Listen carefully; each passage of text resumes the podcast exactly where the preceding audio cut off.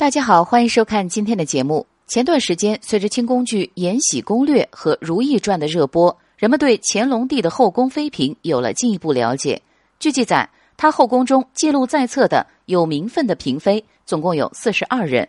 今天要和大家说的这位汉人妃子，虽然不如富察皇后、继后和令妃的名气大，却能在无儿无女、不受宠的情况下，一路晋升为皇贵妃，还把养子培养成了一代帝王。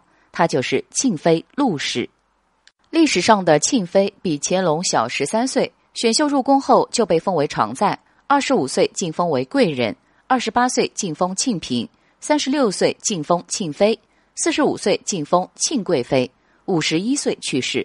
当时乾隆并没有对她进行追封，可以看出陆氏在后宫并不受宠，而她能一步一步成为贵妃，一是因为不争不抢、低调婉约的性格。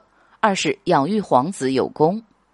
十五阿哥永琰原本是令妃所生，但她因为生育过多，身体不好，所以乾隆就让后宫中那些没有孩子的妃嫔来代为抚养。就这样，庆妃在三十七岁那年领养了永琰，她把这个孩子视为己出，付出了很多心血，最后被乾隆秘密立为储君。相比之下，令妃的另一个儿子十七阿哥永璘也是由其他妃嫔领养的。长大后却是众皇子中最不成器的那一个，整日游手好闲，无所事事。乾隆虽然忘记了庆妃，但是嘉庆没忘。对他来说，那十几年的养育之恩胜过亲生。在他登基之后的第二天，就以曾受庆妃抚育为由，下旨追封她为庆宫皇贵妃。